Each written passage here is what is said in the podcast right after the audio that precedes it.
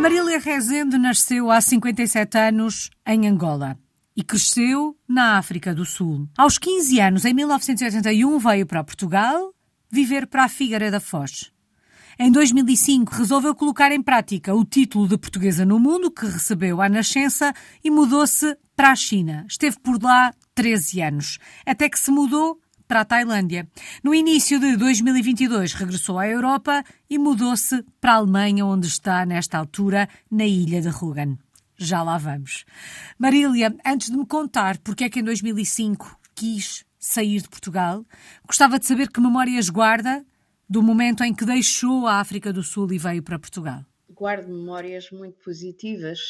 Foi um tempo muito bom uh, na África do Sul.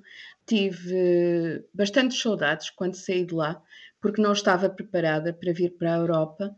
Só a questão de estar no inverno já era extremamente caótico uhum. para mim, mas guardo ah, memórias preciosas. Uh, tenho ainda colegas de escola da África do Sul. Oh Marília, mas hum, não existia em casa esta ideia de um dia os pais regressarem a Portugal, não cresceu com esta ideia de será que um dia eu vou viver naquele país do qual certamente ouvia falar? Eh, não, pensei que ia viver toda a minha vida em África. Os meus pais adoravam África, o meu pai viveu 50 anos em África. Nós estávamos uh, completamente enraizados em África. Foi um pouco de um choque cultural ter que deixar a África. Até para os meus pais. Uhum. Acho que eles também não estavam preparados. Foi difícil adaptar-se à vida em Portugal? Sim, muito. Porque eu vinha, portanto, de um regime escolar completamente diferente um, e de repente parei-me com uma enorme uh, liberdade. e isso um, levou-me, por vezes, a ter que considerar quais eram as minhas opções. E de facto posso dizer que só comecei a estudar verdadeiramente quando fui para a faculdade, porque até aí tudo o que fazia era um pouco uh, sem norte, sem orientação, porque na África do Sul há um regime educativo muito rígido. Uhum portanto é completamente diferente. Marília, e cresceu, se bem que já era de alguma forma crescida quando veio para Portugal, porque tinha 15 anos, mas uh, continuou a crescer com a ideia de sair do nosso país? A, a, ideia de sair de Portugal passou a ser um objetivo para si? Era uma ideia presente? Ou depois daquelas dificuldades iniciais achou que ia ficar por cá? Não, tive sempre a ideia de viajar pelo mundo. Uh, desde pequena queria ser professora e queria ser professora no mundo, não em Portugal, uh, não em qualquer sítio do mundo específico, mas pelo mundo. Bom, é isso que a faz sair de Portugal em 2005 e rumar à China? De certa forma, um, no fim de ter trabalhado 17 anos para a Faculdade de Letras da Universidade de Lisboa, achei que tinha chegado ao meu limite de estabilidade. Uh, precisava de um novo desafio, precisava de um novo horizonte. Foi por isso que escolhi a China, porque não falava chinês, a China estava do outro lado do mundo e eu pensei um, que isso seria o suficiente para de facto, de certa forma, me fazer rejuvenescer. Como é que foi a adaptação à China? Eu sei que viveu em diferentes cidades da, da China ao longo destes 13 anos que, que passou que passou naquele país, mas como é que foi adaptar-se? Como é que foi esta mudança? De início foi um enorme choque cultural, porque uh, as mulheres na China têm uma posição subalterna e eu não estava preparada para isso. Vivia num campus universitário e todos os meus passos eram contados. Mas achei que a China tinha uma abertura a tudo o que era do Ocidente em 2005 incrível. E eu, de certa forma, tive oportunidades lá que não teria tido noutra parte do mundo. Foi a experiência mais marcante da, daquelas experiências que teve até, até agora? Foi esta, a da China? Sim, sem dúvida, foi muito para além das minhas expectativas.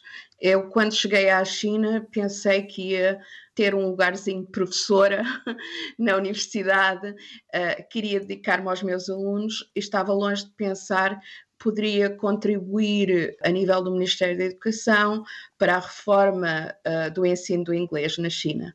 E, portanto, isso foi uma oportunidade única. Além disso, a oportunidade também de gestão administrativa. Comecei a chefiar um departamento e isso não estava de forma nenhuma nos meus planos.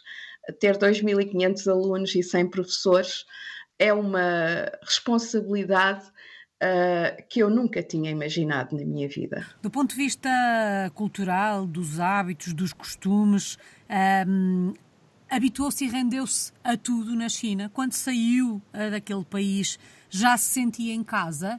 Ou o choque cultural é de facto tão grande que há aspectos aos quais continu continuamos a resistir por mais tempo que passe? Houve sempre coisas que eu nunca consegui aceitar por uh, questões culturais, como por exemplo o papel secundário da mulher, ou o facto da mulher, depois dos 30 anos, ser completamente uma inutilidade se não está casada e tem uhum. filhos.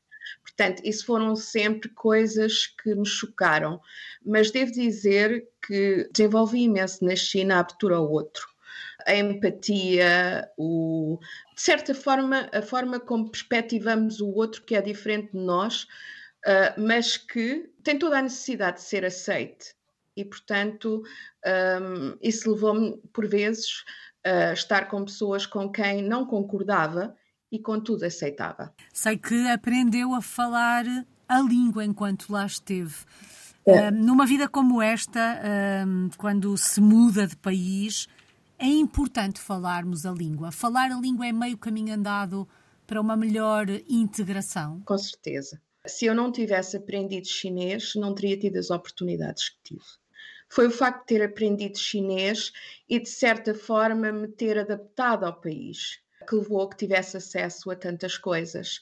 De certa forma, fiz grandes amigos na China, amigos que vão ser para a vida inteira. Falar a língua é muito, muito importante, ah, porque quando falamos a língua, deixamos de ter um intermediário, uhum. passamos a conseguir comunicar diretamente com o outro, e isso é fundamental. E eu gosto de línguas. Fala é... nove línguas, não é, Marília? Exatamente, falo nove línguas. Estudei cerca de 20 para uh, uma perspectiva comparativa, mas uh, falo nove línguas. Uau. E, portanto, isso dá-me um acesso a diversas culturas. Isto com que, por exemplo, o primeiro contacto com alguém que fale, de facto, uma língua muito diferente, este primeiro contacto seja logo muito mais próximo do que um contacto que tivesse que usar ou uma ou outra língua ou usar um intermediário, como dizia há pouco. Exatamente. Quando falamos a língua do outro, quase que tocamos no coração do outro. E, portanto, há, há uma ligação imediata. Para além do chinês, há mais alguma língua assim estranha, entre aspas, das línguas que fala? Daquelas que não são as línguas em que pensamos logo quando pensamos que alguém fala várias línguas? Não, as outras línguas são línguas europeias. Também falo africano porque cresci na África uhum. do Sul, mas o resto são línguas europeias, portanto.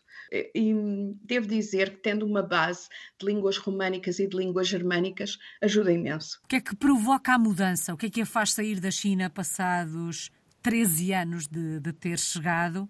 Uh, e porquê a Tailândia neste, neste novo destino? Portanto, eu vi que a China, uh, ao longo desses 13 anos, se desenvolveu muito rapidamente, muito, muito rapidamente. Posso-lhe só uh, dar um exemplo. Quando eu cheguei à China, não havia cartões de crédito e os cartões de débito praticamente não tinham uso nenhum, a não ser para levantar módicas quantias. Portanto, quando queríamos comprar, por exemplo, uma passagem, tínhamos que levar o dinheiro num saco plástico. Ir ao banco, levantar o dinheiro e levar num saco plástico. E, portanto, a China passou desta sociedade que não conhecia cartões de crédito, que não usava cartões, para passar a ser um país onde praticamente já não se usa dinheiro. Uhum. É tudo feito eletronicamente, automaticamente mas ao mesmo tempo que se desenvolveu tão rapidamente, a China também se fechou ao Ocidente. Portanto, toda aquela recessão calorosa que eu tive em 2005 já não existia em 2018 para qualquer estrangeiro. A China começou, de certa forma, a mudar as suas posições e, portanto, eu achei que estava na altura de tentar algo novo. E fui de férias com a minha família para a Tailândia, fui para a ilha de Koh Samui e adorei a ilha de Koh Samui. Fiz um passeio num barco à vela com um holandês e perguntei-lhe qual era a perspectiva de viver em Koh Samui. E ele disse-me coisas tão positivas que eu, dois meses depois, aceitei um emprego em Koh Samui. Uau! Como é que foi esta experiência? Sei que foram quatro anos, mas na verdade metade deles debaixo do chapéu da pandemia. Como é que foi o início desta experiência na Tailândia? De início foi muito positiva, porque a Tailândia é um país com um turismo muito bem incrementado e, portanto, tem uma abertura ao turista que é incrível, contrariamente à China. E, portanto, à primeira vista foi tudo muito, muito positivo. Mas depois, com o Covid, de facto, as coisas tornaram-se muito complicadas, porque a Tailândia fechou-se ao mundo e, portanto, todos aqueles que estavam na Tailândia deixaram de poder viajar e eu tive três anos sem viajar e isso eu adoro viajar, já visitei 76 países e portanto gosto imenso, uh, todos os anos faço dois países e quando faço esses dois países faço pelo menos 20 dias em cada país. E, portanto, de repente, eu fiquei sem esse acesso, sem o acesso à família, deixei de poder vir à Europa e, portanto, tudo isso foi muito complicado. Mas na fase inicial, Marília, foi fácil a adaptação à Tailândia depois de 13 anos na China? Ai, foi. Eu vivia numa ilha, portanto, uh, é trabalhar até às quatro e depois ir para a praia. foi de facto um momento muito positivo na minha vida. Tive oportunidade de, de certa forma, conseguir uh, descansar um pouco mais. Apesar de também ter um cargo administrativo, mas um, era tudo muito mais suave na Tailândia. Depois, por fim, as coisas complicaram-se porque eu estava numa escola profissional, um projeto piloto do Ministério da Educação, e, portanto, esta escola tinha um regime budista. E com o Covid isto intensificou-se muito mais. Uhum. Uh, e, portanto, uh, no final, as coisas já eram muito complicadas, porque uh, o facto de não ter liberdade de movimento isso é muito difícil para quem está habituado a ir a todo lado. Bom, e em 2022, no, mais ou menos ali no, no arranque do ano, decide regressar à Europa e o destino é Alemanha. Como é que faz esta escolha? Portanto, a minha família uh, vive na Alemanha, tenho uma irmã que vive há 20 anos na Alemanha, ela é casada com um alemão, tem dois filhos alemães, e a minha mãe também vive na Alemanha, e portanto, todos os anos eu voltava à Europa e estava sempre na Alemanha. E, portanto, foi muito mais fácil regressar à Alemanha do que regressar a Portugal, porque em Portugal já não tenho uh, tantos familiares e acho que, uh, estando na Alemanha, tinha também mais oportunidades de emprego. Portanto, de início quis fazer uma pausa. Cheguei em abril e decidi uh, primeiro restabelecer-me, até porque tive um problema de saúde na Tailândia. Foi isso também que me fez uh, deixar a Tailândia. Uhum. E quando cheguei à Europa, tirei uh, quatro meses para me restabelecer. Depois surgiu a oportunidade de um emprego uh, na Alemanha e de um emprego numa zona balnear, numa estância balnear e, portanto, de novo uma ilha. Já vamos olhar para a ilha, para o, para o projeto profissional que, que tem em mãos, mas. Hum tendo em conta a forma como se dá o encontro com a Alemanha, a Alemanha acaba por ser uma escolha natural. Era um país que a Marília já conhecia. Não lhe vamos chamar um regresso a casa, mas é uma mudança para uma zona de conforto? Exato. Portanto, eh, para evitar o tal choque cultural, nesta altura eu optei por uma escolha mais segura e a Alemanha pareceu-me isso apesar de, no momento em que eu cheguei à Alemanha, verifiquei que a Alemanha que eu tenho hoje é muito diferente da Alemanha que eu deixei há cerca de 20 anos. Há muita coisa que mudou na Alemanha, mas eu gosto, uh, falo a língua fluentemente, uhum. uh, gosto da cultura, gosto muito da ética de trabalho, gosto muito do preto no branco, ou sim ou não. E isso era algo que, de certa forma, eu sentia falta na Ásia, porque na Ásia é tudo sempre cinzento, nem é preto nem é branco. É cinzento. E, portanto, uh, nós nunca sabemos em que pé é que estamos. E na Alemanha isso não acontece. Além disso, os alemães têm um espírito crítico muito vivo e eu gosto disso. Eh, e também sentia falta disso na Ásia. Marília, tendo em conta que estava a mudar-se para uma zona de conforto, tendo em conta que já conhecia o país, que gosta desse preto no branco. Posso concluir que a adaptação à Alemanha foi fácil ou ainda assim encontrou algumas pedras no caminho? Mais fácil do que a adaptação num outro país qualquer, não é? Ah, porque pelo menos já sei com aquilo que conto. No entanto, devo dizer que, apesar de uh, ser um país muito aberto ao outro, é um país onde às vezes é difícil sedimentar relações. E, portanto, a não ser que sejam relações de trabalho, as relações pessoais levam algum tempo a construir. Não têm a abertura que, por exemplo, os portugueses têm, eh, que sentam-se numa paragem de autocarro e falam com toda a gente. Uhum. Isto não existe na Alemanha. Bom, mas esta Alemanha onde vive, nesta, nesta ilha, porque na verdade está numa ilha, é uma Alemanha diferente da Alemanha continental, digamos assim? Nota-se muito, notam-se muitas diferenças entre as pessoas da Alemanha continental para os alemães da ilha? Bom, a primeira coisa que diria é que é uma. A ilha está na antiga parte da Alemanha Leste. E, portanto, eh, logo aí há uma diferença enorme. Mas também é uma ilha turística. Uhum. E, portanto, o tipo de pessoas que há na ilha são completamente diferentes das pessoas que há no resto da Alemanha, que são pessoas que estão preocupadas com um ritmo de vida acelerado das 9 às 5 e aqui o ritmo é muito mais lento. Algum hábito, algum costume que a tenha surpreendido por aí? Olhe, por exemplo, temos um comboio a carvão que é delicioso. de hora a hora ele passa aqui perto da minha casa. É uma coisa eh, tão diferente. Dá a sensação que se faz uma viagem no tempo quando se vê o comboio passar. Completamente, completamente. E tem muitos campos verdejantes, tem muitos lagos, tem. Pronto, é, é de facto a natureza aqui é sublime. Marília, tendo em conta o gosto por viajar, por conhecer o mundo, sente-se em casa aí na Alemanha? Eh, sinto que tenho uma casa, mais uma. Uh, já tive tantas tenho mais uma, não sei um, se é definitiva. Penso que ainda estou um pouco em transição, mas pelo menos aqui dá para eu conseguir uh, ter um equilíbrio entre a vida e o trabalho, uh, que é um equilíbrio mais saudável do que tinha.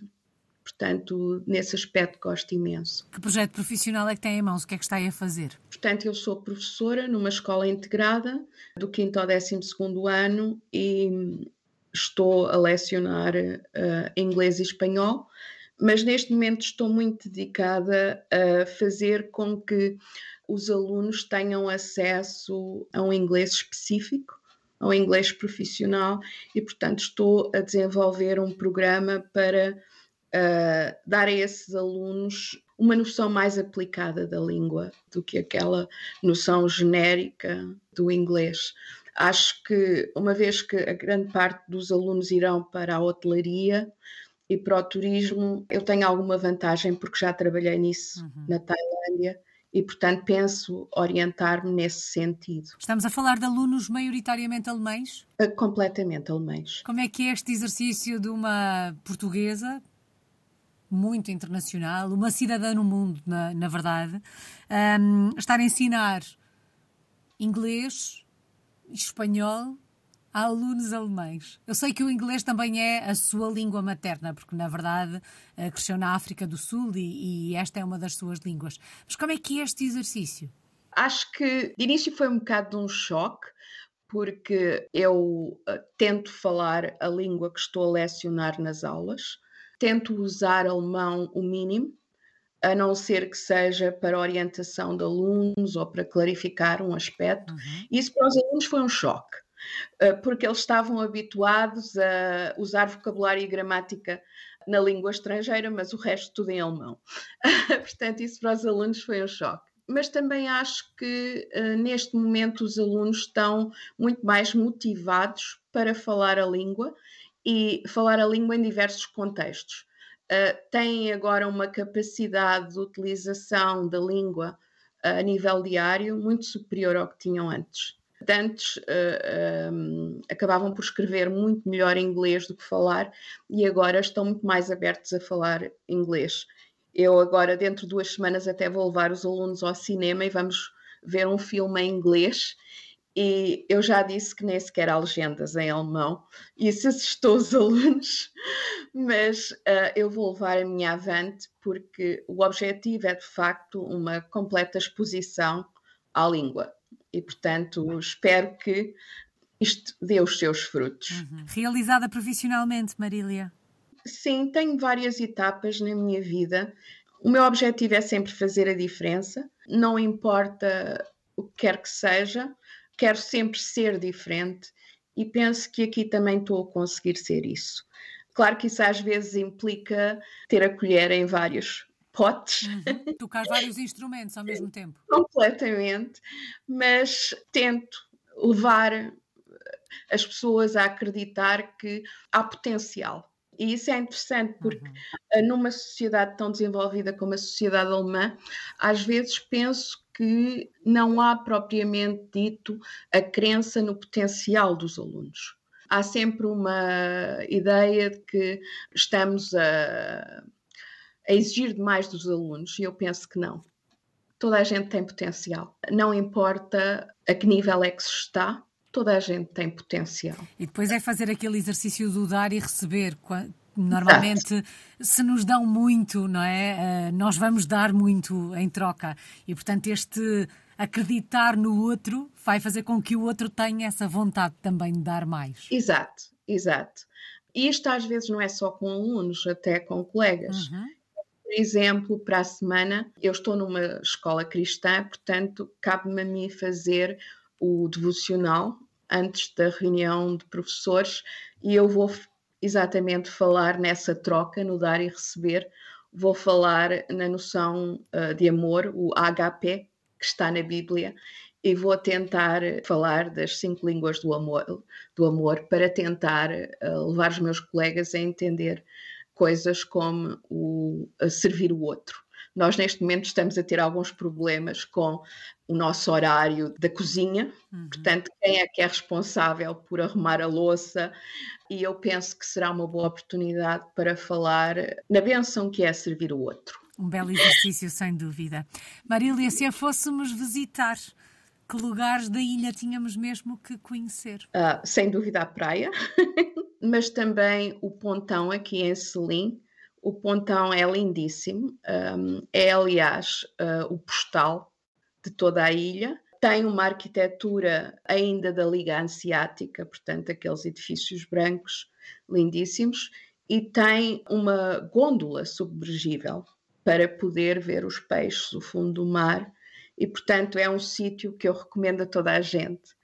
Também recomendo um, os passeios pela natureza. Uhum tudo aquilo que se pode fazer com um barco, com uma canoa, com um caiaque, com um veleiro. Eh, por exemplo, nós na minha escola temos isso, cada ano tem uma experiência diferente.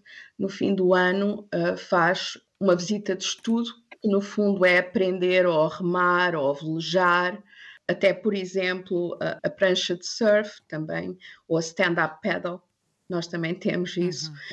Portanto, isto são coisas que é uma oportunidade nesta ilha. Pois eu até poderia falar um, das cores do céu e do pôr do sol, que é muito diferente nesta ilha, porque como estamos perto da Suécia, o céu é completamente diferente e ao fim do dia, que durante o inverno são quatro da tarde, agora são seis e no verão são nove. Portanto, com, consoante a estação do ano, assim também o dia e normalmente são os tons de cor-de-rosa, uh, lilás, são lindíssimos com o pôr do sol. Acho que isso, de facto, eu já passei por várias partes do mundo onde o pôr do sol era lindíssimo, mas aqui devo dizer que tem um encanto único. Aqui ficam essas sugestões para quem quiser ir conhecer a ilha de Rugen, na Alemanha. Quando olha para o futuro, Marília, é por aí que se vê durante mais alguns anos? Sim, talvez durante mais alguns anos, por aqui. Não sei se é aqui que termina a minha carreira profissional ou não, isso tudo depende do que poderá surgir. Neste momento sinto-me aqui bem, também sinto que tenho algum. A minha vida está a um ritmo muito mais lento e gosto disso. Uh, mas não sei se este é o meu destino final. Eu costumo dizer que o autor da minha vida é Deus e, portanto, onde Deus me mandar, aí eu irei. Bom, e dizia há pouco que já esteve em 76 países. Algum país a marcou de forma particular? Ou hum, cada experiência, cada viagem, cada país vai deixando uma marca? Acho que cada país vai deixando uma marca. Mas se eu pudesse dizer um país onde uh, adorava viver, é a Nova Zelândia. Foi uma descoberta incrível. A Nova Zelândia tem um equilíbrio cultural único no mundo. A forma como os aborígenes, os Maori, uh, na Nova Zelândia, estão integrados na sociedade é algo lindíssimo. É mesmo uma noção de comunidade e de multiculturalidade. Portanto, é um país que me fascinou. Quem sabe o que o futuro lhe reserva. Exato. Qual é que tem sido a maior aprendizagem desta viagem? Porque, na verdade, a vida da Marília é uma viagem desde o berço, quase. O que é que se aprende com, com uma vida assim? Olha, aprende-se que tem que haver um equilíbrio entre o eu e o outro. Tem que haver, de facto, uma partilha enorme. E olha, aprende-se que o quociente emocional é muito mais importante que o quociente intelectual durante muito tempo eu pensei que a inteligência ditava tudo uh, e depois apercebi-me que nada como a empatia e o estar aberto ao outro, aceitar o outro. Uh, isso é muito importante e isso faz-nos descobrir não só o outro, mas também coisas em nós mesmos. Uhum. No fundo, toda esta minha viagem é uma descoberta do eu. Portanto, há pouco falava do livro que talvez desse para uhum. escrever Uh, e isso é algo que está na minha mente. Já publiquei tantos livros científicos, está agora na altura de publicar um livro uh, mais autobiográfico. Sem dúvida, sobre esta viagem e este caminho que tem feito desde que nasceu uh, em Angola há 57 anos. Há pouco a Marília falou das saudades que sentia quando saiu da, da, África do Sul, certamente ficou com saudades também da China, porque lá viveu uh, grande parte da sua vida. E saudades do nosso país? De que é que sente mais falta de Portugal, estando longe? Olha, eu vou dizer uma coisa que toda a gente diz, mas que é muito verdade. A comida. Até lhe posso uh, dar um exemplo. Quando eu vivi na China, em Xiamen, estava a sete horas de Macau e às vezes metia-me num carro para ir a Macau jantar. Portanto, pode ver que a comida é de Uau. facto uma coisa única. Exato. A comida é uma coisa única. As pessoas, a afabilidade, a boa disposição. Os portugueses são únicos. Únicos. E têm um, sempre positivos, sempre afáveis. Hum, também tem uma uh, coisa que é impressionante. Uh, os portugueses têm um potencial enorme e às vezes um, o facto do próprio país não dar tantas oportunidades faz, faz, com que as pessoas não vivam o seu pleno potencial. Os portugueses são únicos, têm características únicas e qualquer pessoa que me recomenda um país para viver, eu digo sempre Portugal.